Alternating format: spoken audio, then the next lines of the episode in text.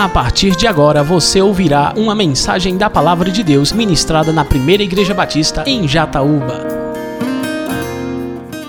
Meus irmãos amados, graça e paz, uma boa noite a todos. Eu gostaria de convidar os irmãos amados para Marcos. Nós iremos voltar ao texto de Marcos e esse nosso retorno, espero eu, que seja um retorno definitivo quanto à exposição total do Evangelho segundo Marcos. Os irmãos lembram onde nós paramos? Nós terminamos o capítulo de número 11. Foi isso? Agora nós iremos entrar no capítulo de número 12, voltando à nossa série Deus em Ação, segundo o Evangelho narrado por Marcos. Então Jesus, versículo 1. Então Jesus começou a, a lhes falar por parábolas. Certo homem plantou uma vinha colocou uma cerca ao redor dela, cavou um tanque para prensar as uvas e construiu uma torre. Depois arrendou a vinha a alguns lavradores e foi fazer uma viagem. Na época da colheita, enviou um servo aos lavradores para receber deles parte do fruto da vinha. Mas eles o agarraram, o espancaram e o mandaram embora de mãos vazias. Então enviou-lhes outro servo, e lhe bateram na cabeça e humilharam. E enviou ainda outro, o qual mataram. Enviou muitos outros, em alguns bateram, a outros mataram. Faltava-lhe ainda um para enviar, seu filho amado. Por fim o enviou, dizendo: a meu filho respeitarão. Mas os lavradores disseram uns aos outros: Este é o herdeiro, venham, vamos matá-lo e a herança será nossa.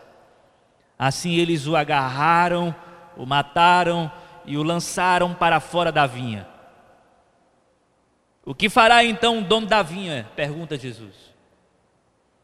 Virá e matará aqueles lavradores e dará vinha a outros. Vocês nunca leram esta passagem das Escrituras? A pedra que os construtores rejeitaram tornou-se a pedra angular. Isso vem do Senhor e é algo maravilhoso para nós. Então começaram a procurar um meio de prendê-lo, pois perceberam que era contra eles e ele havia contado aquela parábola, mas tinham medo da multidão, por isso o deixaram e foram embora. Nós iremos ler durante a nossa meditação, do versículo 13 ao versículo de número 17, para esclarecer um dos pontos da nossa mensagem, mas no momento a leitura vai até aqui. Vamos orar. Senhor, mais uma vez, queremos pedir a ajuda do Teu Santo Espírito, que Ele nos guie por toda a verdade, que a minha boca possa falar somente a verdade do Teu Evangelho, e que os ouvintes, os que aqui se encontram, os que se encontram ouvindo essa mensagem pela internet, por meio da gravação da mesma, que todos os ouvintes sejam e estejam sensíveis à tua palavra. Faz isso, Senhor, para a glória e honra do teu nome. Amém. Esse texto que nós acabamos de ler é um texto que traz em seu conteúdo algumas sérias advertências contra o povo de Deus, em específico os líderes religiosos. No entanto, eu não quero que a mensagem ela seja estritamente aplicada aos líderes religiosos, mas eu pretendo e tenho essa pretensão e essa licença de aplicação, eu tenho o objetivo de que essa mensagem alcance a todos. Eu estou dizendo isso porque preciso ser honesto com os irmãos, hermeneuticamente falando, isto é, no que diz respeito à interpretação bíblica. Porque quando você leva o texto a sério e o significado do mesmo, e para quem o mesmo fora dirigido, é claro e é óbvio, não sei se a partir de uma primeira leitura, depende da percepção de quem ler o texto, é claro e é óbvio que esta mensagem ela está sendo dirigida a um grupo específico. No contexto, a mensagem está sendo dirigida aos líderes religiosos, aos sacerdotes, aos fariseus, mestres da lei, escribas. A mensagem, portanto, está sendo dirigida prioritariamente a Israel a liderança de Israel. Mas a mensagem ela ganha a sua relevância de aplicabilidade quando nós olhamos para o texto sagrado e entendemos que o mesmo não está limitado ao seu contexto, alcançando assim os tempos, chegando até nós. Portanto, dito isso, eu gostaria que você prestasse bastante atenção comigo a algumas advertências que esse texto comunica aos leitores e aos ouvintes. Nós temos aqui um texto cuja tônica, e nós não podemos fugir disso, é uma tônica de advertência severa um texto de julgamento, um texto de juízo. Deus está julgando o seu povo.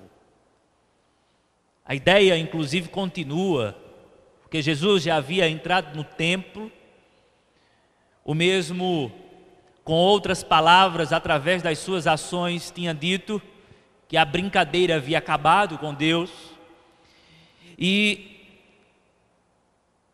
a crise no que tange o relacionamento de Jesus com os líderes religiosos só aumenta. No capítulo 12, portanto, nós encontramos Jesus intensificando agora parte dele, não mais da liderança, parte de Jesus. Jesus intensifica o conflito que há entre ele e a liderança religiosa. E aí, no capítulo de número 12, a partir do versículo 1, nós encontramos sérias advertências da parte de Deus que devem nos chamar a atenção, no mínimo. E quais são as advertências? A primeira delas. Nós somos advertidos por esse texto, irmãos, sobre o cuidado que nós devemos ter para com os privilégios espirituais que nos foram concedidos. Porque os privilégios espirituais que nos foram concedidos, eles podem ser ignorados e desprezados. E isso pode custar muito caro. Era exatamente isto que estava acontecendo com a liderança religiosa da época de Jesus. Jesus começa o texto contando uma parábola. E a parábola que Jesus conta faz, primeiramente, uma associação com Isaías capítulo de número 5, quando você encontra um texto de julgamento E, ao mesmo tempo, essa parábola ela faz uma associação com a cultura da época. Portanto, o capítulo 5 de Isaías, é importante para o entendimento da parábola e a cultura da época também é importante para o entendimento da parábola. Veja, certo homem plantou uma vinha, colocou uma cerca ao redor dela, cavou um tanque para prensar as uvas e construiu uma torre. Veja Isaías capítulo de número 5. Cantarei para o meu amigo o seu cântico a respeito de sua vinha. Meu amigo tinha uma vinha na encosta de uma fértil colina. Ele cavou a terra, tirou as pedras e plantou as melhores videiras. Construiu uma torre de sentinela e também fez um tanque de prensar uvas. Percebe que o início da parábola faz uma associação com Isaías capítulo de número 5 e Isaías capítulo de número, de número 5 é, na verdade, uma revelação do Deus que está revoltado com o seu povo, porque o seu povo não está dando um fruto prestável. Isto é, a vinha está produzindo um fruto imprestável o fruto não presta. E Deus está julgando o seu povo em Isaías, capítulo de número 5. Eu fiz de tudo, eu plantei uma vinha num solo fértil, eu coloquei cerca, coloquei torre de vigia, enfim, tomei todas as providências, mas a vinha não correspondeu. E aí o dono da vinha está zangado com a vinha e com aqueles que estão tomando conta da vinha.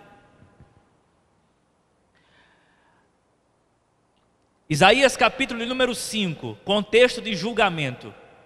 Lembrem-se que aqui em Marcos capítulo 12, Jesus está julgando a liderança religiosa, portanto, não é à toa que o mesmo comece uma parábola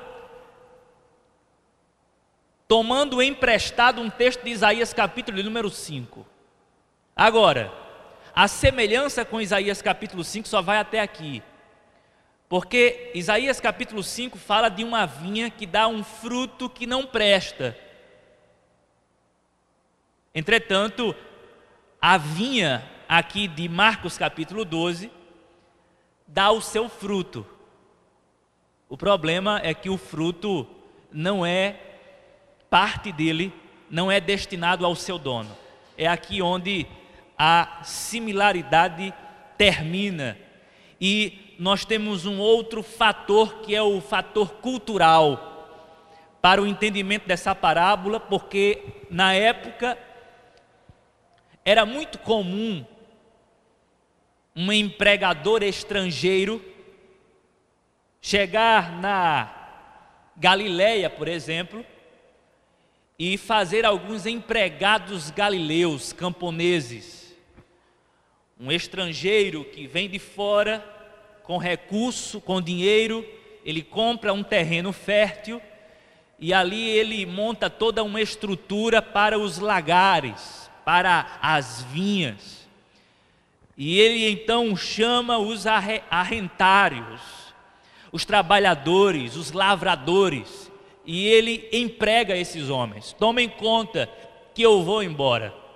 É por isso que a mensagem que Jesus está comunicando à liderança religiosa é muito acessível ao entendimento. Certo homem plantou uma vinha, colocou uma cerca ao redor dela, cavou um tanque para prensar as uvas e construiu uma torre. Depois arrendou a vinha a alguns lavradores e foi fazer uma viagem. Ou seja, os ouvintes estão entendendo Isaías capítulo 5 e estão entendendo o contexto da época.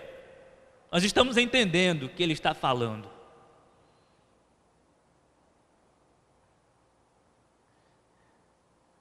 Perceba que o estrangeiro, no caso o homem que plantou a vinha, que colocou uma cerca ao redor dela, cavou um tanque para prensar as uvas e construiu uma torre. Ele, a semelhança de Isaías capítulo 5, ele fez de tudo para que a coisa desse certo. E deu certo.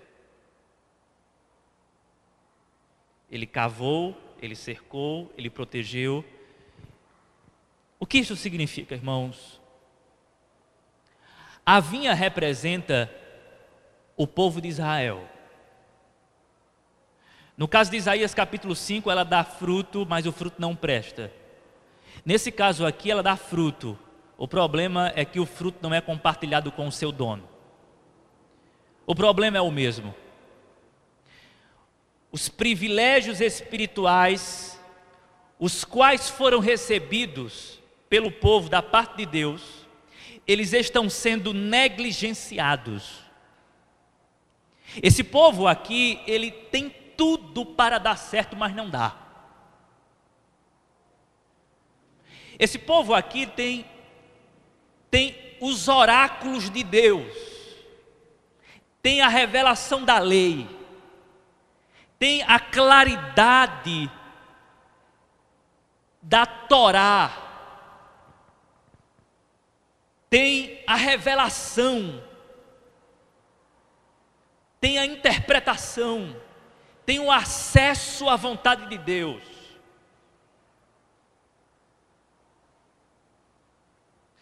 E esse povo aqui, que é comparado a uma vinha, foi o povo mais abençoado dentre os povos.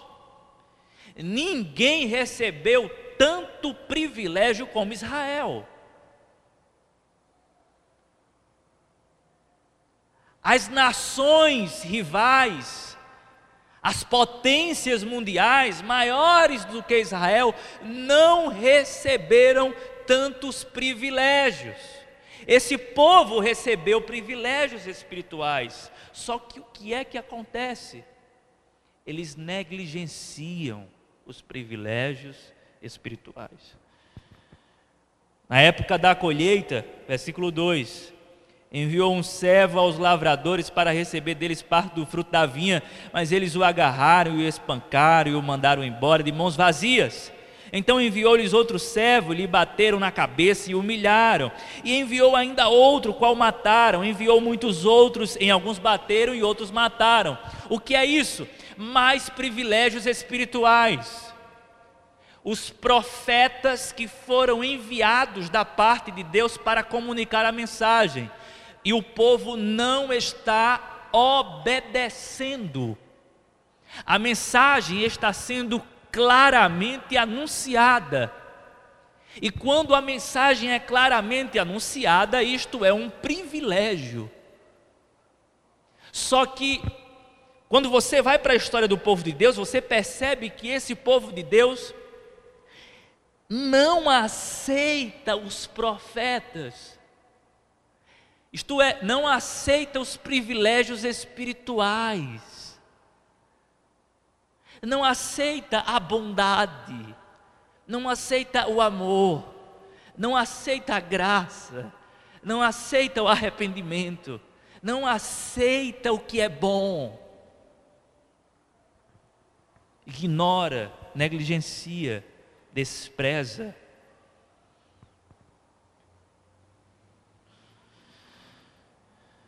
Portanto, o povo está sob julgamento. Meus irmãos, nós precisamos ter muito cuidado, porque nós temos muitos privilégios espirituais. O primeiro deles, nós temos a Bíblia Sagrada. E nós não temos parte dela, nós temos ela toda. O povo aqui tinha parte da revelação. Nós temos toda a revelação. Nós temos o culto, onde nós podemos adorar a Deus, colocar as nossas ansiedades diante dEle e ouvir da Sua voz. Mas nós negligenciamos. Quantos, por exemplo, sem a mínima consideração, deixam de estar aqui para estar em casa?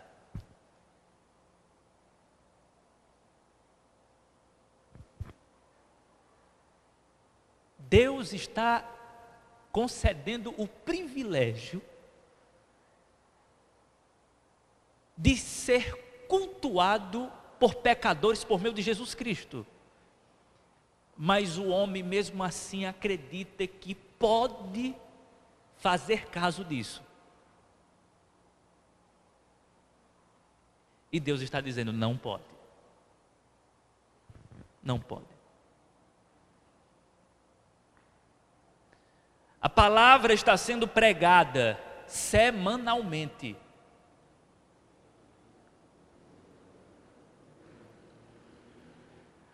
A missão que Deus deseja, que é um privilégio e não um jugo pesado sobre nós, está à nossa disposição. Mas nós ignoramos. Esse povo aqui, além dos privilégios da lei, da iluminação, dos oráculos de Deus, como diz Paulo em Romanos, esse povo de Deus, esse povo de Deus teve o privilégio de ver o próprio Deus encarnado. O Filho de Deus estava diante deles. E eles estavam endurecidos, obstinados na teimosia do pecado, tinham todas as oportunidades, estavam cercados de privilégios espirituais, mas desprezaram.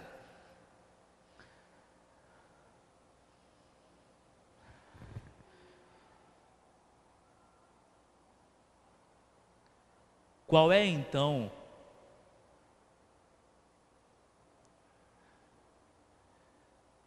a atitude coerente de Deus diante disso?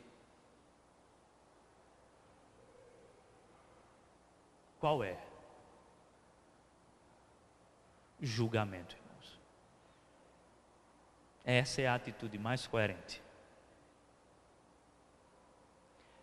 Eu estou dando, oferecendo graça para o meu povo e o meu povo não quer. Esse povo então vai ser julgado. Veja como isso é grave o povo é julgado não porque está desobedecendo somente, simplesmente. O povo é julgado porque está rejeitando tamanho amor.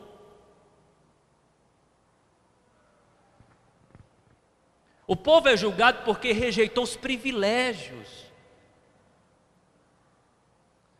E essa palavra deve se estender a nós, irmãos os privilégios da graça de Deus nos cercam. Você está todo domingo ouvindo o Evangelho, isso é um privilégio. Você está num, num país onde você pode sair da sua casa e cultuar o Senhor. Tem países por aí onde os poucos crentes que existem cultuam ao Senhor em lugares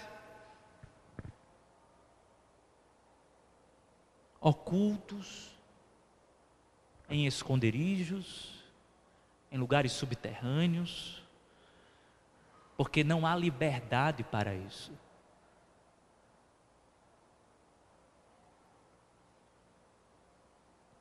Mas você vive num ambiente onde o tempo inteiro a palavra de Deus está à sua disposição. Você mora numa casa onde a Bíblia está à sua disposição, mas ela fica fechada o tempo inteiro.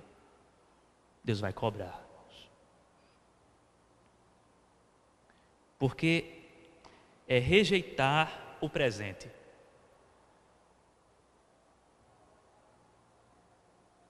Que é que você faria se você chegasse com muita alegria para uma pessoa e desse um presente e essa pessoa pegasse o seu presente e pisasse no chão? no mínimo você ficaria chateado. Lembre-se que nós estamos tratando de um presente eterno. E por isso a chateação aqui é de natureza eterna, o julgamento é de natureza eterna. Precisamos ter muito cuidado, irmãos. Cuidado para não desprezarmos os privilégios da graça de Deus. Mas, amados, em segundo lugar, uma segunda advertência que o texto nos traz. Nós devemos ter muito cuidado para não abusarmos da paciência graciosa de Deus.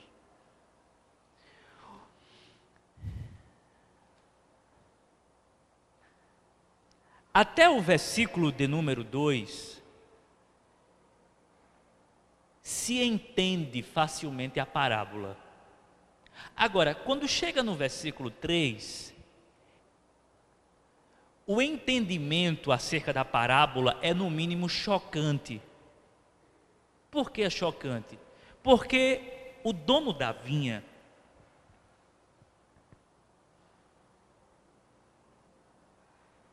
Versículo 2, aliás, na época da colheita, enviou um servo aos lavradores para receber deles parte do fruto da vinha. Até aqui, ok, até aqui tudo certo, porque isso fazia parte da transação que o dono da vinha havia feito com os lavradores. É, depois de um tempo, isso provavelmente cinco anos depois da vinha ter sido plantada, ele enviava o seu comissário e este ia até os lavradores, no caso, pegar parte do fruto da do vinhedo. É normal, até para que a ligação exista e continue. Lembre-se que ele é um estrangeiro, está fora, mas ele faz visitas. E ele precisa receber o que é dele. Acontece algo muito estranho. Mas eles o agarraram, versículo 3, o espancaram e o mandaram embora de mãos vazias. Se você é dono de uma empresa, tem os seus empregados, e tem a sua pessoa de confiança e vai e pede para que essa pessoa de confiança vá e pegue o que é seu. E de repente, essa pessoa de confiança sua volta espancada com a seguinte mensagem: eles disseram que não vão pagar absolutamente nada. O que é que você faz? você toma as devidas providências. Imediatamente. Sem discussão. Mas não se trata de um homem tratando de negócios apenas. Lembre-se que a parábola se refere ou faz referência a Deus como dono da vinha. É por isso que ele, ao invés de destruir ele continua com a sua longanimidade querendo o seu fruto. E enviou ainda outro, o qual mataram. Enviou muitos outros, em alguns bateram, a outros mataram. Irmãos, ele continua enviando. Isto é uma referência aos profetas que foram enviados. Uns foram espancados, outros morreram. Mas Deus continua com graça. Eu não vou destruir vocês. Eu vou insistir com vocês. Homens de Deus são levantados. Homens de Deus são desprezados. E Deus continua. Eu não vou matar vocês. Eu vou insistir com vocês. A graça de Deus está sendo revelada através da sua paciência. Ah, como Deus é paciente. Ele é tardio em irar-se, mas a sua paciência se estende.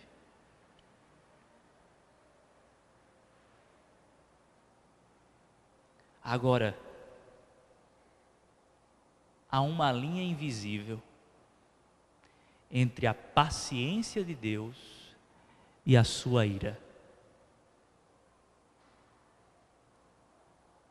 Por isso devemos ter muito cuidado, porque não sabemos onde está essa linha. A linha é invisível. Há uma linha entre a paciência e a ira de Deus. Nós não sabemos onde está essa linha. Você tem pecado contra o Senhor, Ele tem sido paciente. Mas até quando? Eu não sei. Você continua no erro? O Senhor tem sido paciente, não tem? Ele não lhe destruiu ainda. Mas até quando? Você pediu perdão, ele lhe perdoou, não foi? Mas até quando? Eu lembro do apelo que o próprio Deus faz a Israel. Ezequiel capítulo 33, versículo 11. Convertei-vos, convertei-vos. Por que razão morrereis, ó casa de Israel? Eu não tenho prazer na morte do ímpio, mas sim que ele se converta e saia do seu mau caminho. Convertei-vos, convertei-vos, por qual razão? Qual é a lógica de vocês? Porque vocês vão morrer. Eu estou dando a vocês tempo de arrependimento, mas vocês insistem em não se arrepender. Por que, Israel? Por que vocês vão escolher a morte? Eu estou oferecendo vida. Não morram.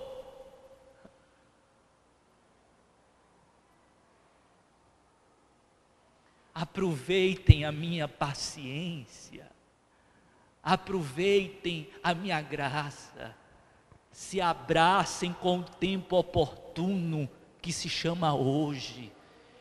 Se hoje você ouve a voz do Espírito Santo, não endureça o seu coração. Até quando? Até quando você está ouvindo o Evangelho e ainda não se arrependeu, vai ficar ouvindo com o coração endurecido até quando? Até quando?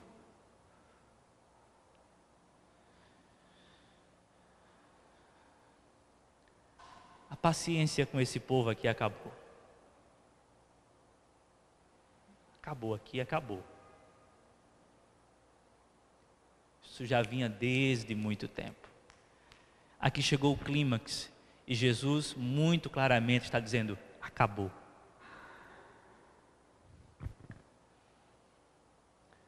Versículo 6: Faltava-lhe ainda um para enviar seu filho amado. Por fim o enviou, dizendo: A meu filho respeitarão. Isso é claramente uma referência ao Filho de Deus que é enviado ao mundo. Os profetas foram enviados antes de Jesus Cristo e agora o profeta Jesus é enviado para o que? Salvar o seu povo. Mas esse Salvador está sendo alvo de tramas homicidas por esse povo que é alvo da misericórdia de Deus. Mas os lavradores, versículo 7, disseram uns aos outros: Este é o herdeiro, venham, vamos matá-lo, a herança será nossa. Assim eles o agarraram, o mataram e o lançaram para fora da vinha. Jesus está antecipando com essa parábola a sua morte na cruz do Calvário. Ele está dizendo o seguinte: vocês vão me matar. E eu já julguei vocês. Acabou o limite chegou. Vocês ultrapassaram. Eles ultrapassaram de tal maneira, irmãos, que no versículo 12, no final, o narrador sagrado diz assim: Então começaram a procurar um meio de prendê-lo, pois perceberam que era contra eles que ele havia contado aquela parábola, mas tinham medo da multidão, por isso deixaram e foram embora. O fato deles estarem com o coração endurecido e irremediável, no que diz respeito ao pecado, significa que a paciência de Deus se esgotou para com esse povo. Eu queria dizer para você que me ouve, que se você está entendendo essa mensagem, a paciência de Deus continua sobre a sua vida. Se você está entendendo que Jesus está lhe chamando ao arrependimento e que você não tem como ficar contra Ele, significa que a paciência de Deus está sobre a sua vida.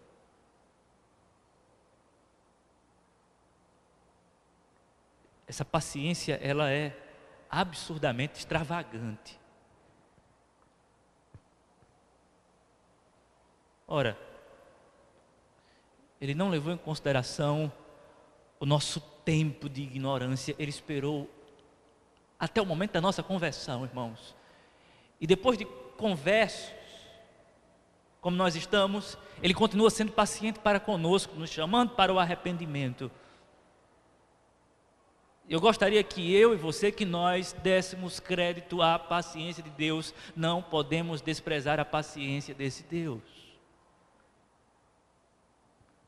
Ah, como Ele tem me suportado. Ah, como Ele tem lhe suportado. E como você vai responder a essa paciência? Continuando no pecado? Não, dizendo: Senhor, me perdoa, eu quero fazer a tua vontade. O Senhor está dizendo: Meu filho, eu continuo sendo paciente, longânimo e gracioso para com você.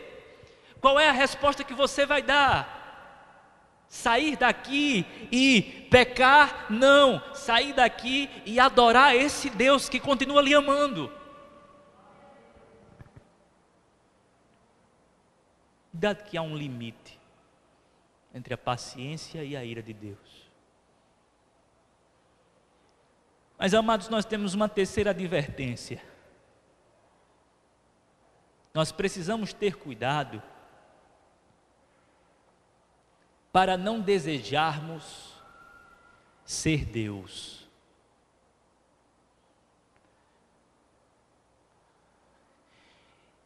Eles tomaram conta da vinha, mas eles esqueceram de uma coisa eles esqueceram que não eram dono da vinha.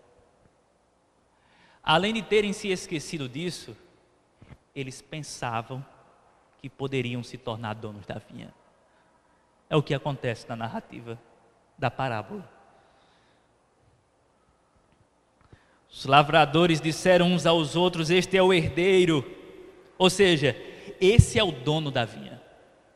O filho, vamos matá-lo e a herança será nossa. Assim eles o agarraram e mataram e o lançaram para fora da vinha. Aí Jesus faz uma pergunta: O que fará então o dono da vinha? Vocês esqueceram, vocês se esqueceram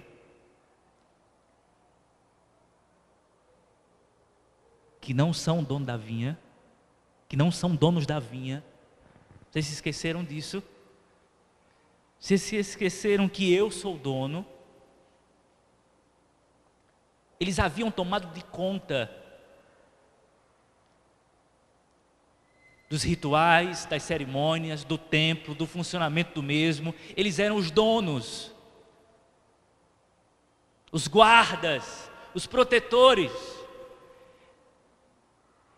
Eles estavam desprezando o guarda de Israel, eles eram os guardas. Não. O dono vai voltar. E o que vai acontecer? Ele vai matar os lavradores. E vai dar a vinha a outros. O que isso significa aqui, irmãos? Significa que Deus, como dono do seu povo, ele vai julgar o seu povo porque o seu povo não o considera como propriedade dele.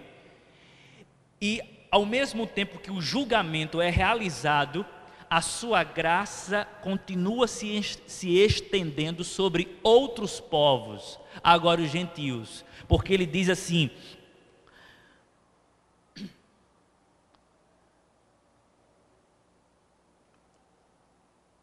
Virá e matará aqueles lavradores e dará a vinha a outros. Ou seja, eu vou tirar de vocês os privilégios que vocês receberam e vou dar aos gentios. Ou seja, o plano de Deus não foi frustrado por esses homens. Pelo contrário, isso estava dentro do plano de Deus. Dar os privilégios a outros Versículo de número 10. Vocês nunca leram esta passagem das Escrituras? Aí vem o salmo de número 118, versículos de número 22 e 23. A pedra que os construtores rejeitaram tornou-se a pedra angular.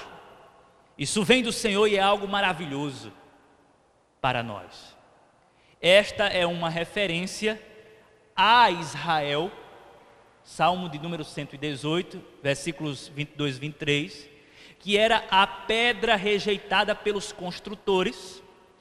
Os homens rejeitaram Israel como nação, essa pedra foi rejeitada, mas Deus não rejeitou.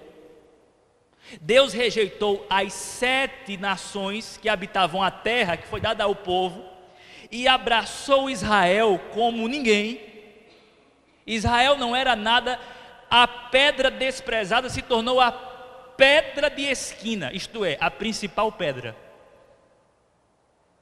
O povo era abençoado por Deus, recebera privilégios e era a pedra de esquina.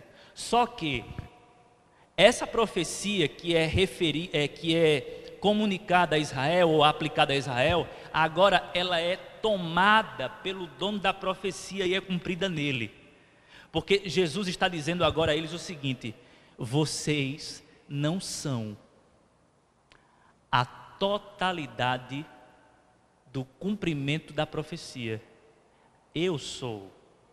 Eu sou a pedra que os construtores rejeitaram, mas essa pedra que os construtores rejeitaram se tornou a pedra angular se tornou a principal pedra. Mais na frente, Jesus vai ser pendurado, e quando ele for pendurado, ele vai ser a pedra de esquina, dando assim um fundamento para um novo templo espiritual.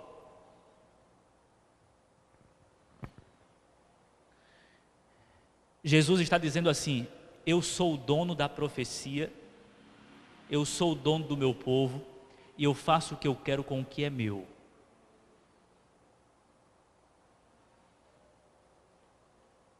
Aí faz sentido ler o texto que vem em seguida, para nós encerrarmos esse ponto e chegarmos à conclusão da mensagem. Versículo 13. Mais tarde enviaram a Jesus alguns dos fariseus e herodianos para o apanharem em alguma coisa que ele dissesse. Eles queriam matar Jesus. Estes se aproximaram dele e disseram: Mestre, sabemos que és íntegro e que não te deixas influenciar por ninguém. Por que não te prendes à aparência dos homens, mas ensinas o caminho de Deus conforme a verdade? Isso era uma armadilha. É certo pagar imposto a César ou não? Devemos pagar ou não?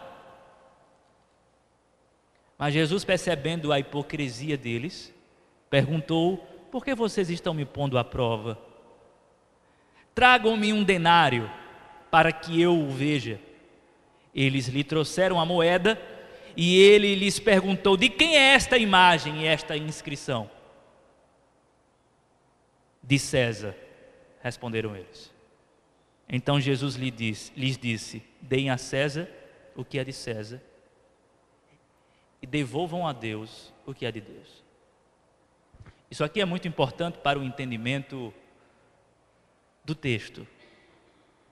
Quando Jesus é posto à prova sobre se é lícito pagar imposto a César ou não, ele está entre os religiosos que não concordam com isso e entre os herodianos que concordam. Ele está numa cruzeta. Jesus então pede uma moeda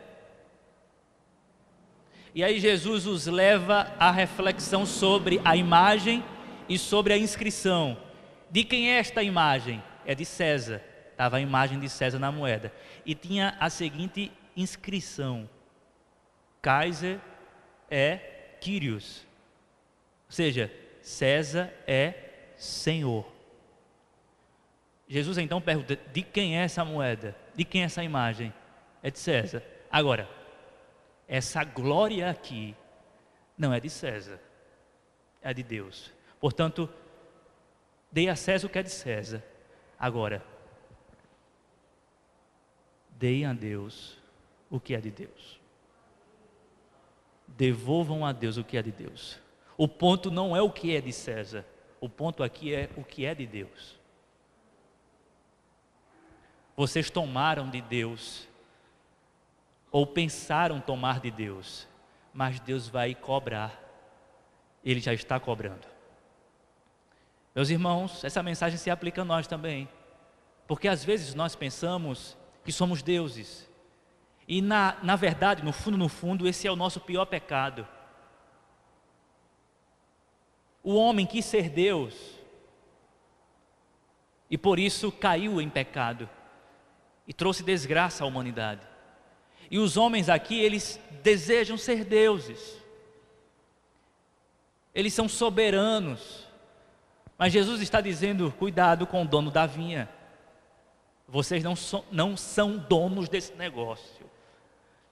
O dono é Deus. Do Senhor é a terra, a sua plenitude, o mundo e todos os que nele habitam. E não é engraçado para não dizer o contrário, que a gente vê dentro da igreja isso se repetindo. Como assim? Eles se achavam donos da religião, dos oráculos de Deus e de tudo aquilo que fazia ou que tornava a coisa produtiva para o povo em termos de religião. E isso se repete na igreja porque tem gente, seja aqui, seja lá, em outra igreja, que se acha dono da igreja.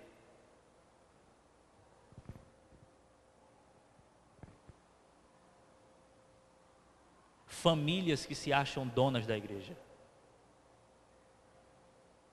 gente que se acha dono da igreja, pastor que se acha dono da igreja. Quando na verdade isso aqui é de Deus. Ele vai cobrar. Muito cuidado com o pastor que diz assim, ó, as minhas ovelhas. Quando na verdade são ovelhas de Jesus. Tenha muito cuidado. Tenha muito cuidado com o pronome de possessão pessoal, meu, minha. Isso aqui é meu. Isso aqui é nosso. Não, isso aqui é de Deus. Isso é do Senhor. Essa obra é do Senhor. A pergunta é: o que é que eu estou fazendo com essa obra? O que é que você está fazendo com essa obra? Você pensa que essa obra é sua? Eu penso que essa obra é minha? Nós pensamos que o estrangeiro não vai voltar? O dono da igreja voltará. E ele vai cobrar. Principalmente da liderança. Mas ele vai cobrar de todos aqueles que tiveram a oportunidade diante da Sua maravilhosa graça. Hoje é noite de oportunidade. E eu gostaria de saber como é que você vai se comportar diante dessa mensagem.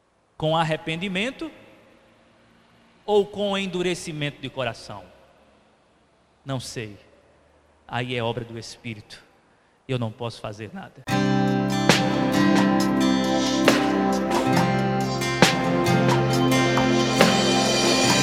Você acabou de ouvir uma mensagem da Palavra de Deus ministrada na Primeira Igreja Batista em Jataúba. Para mais informações e para ouvir outras mensagens online, acesse facebook.com/barra Igreja Batista Jataúba. Curta e compartilhe.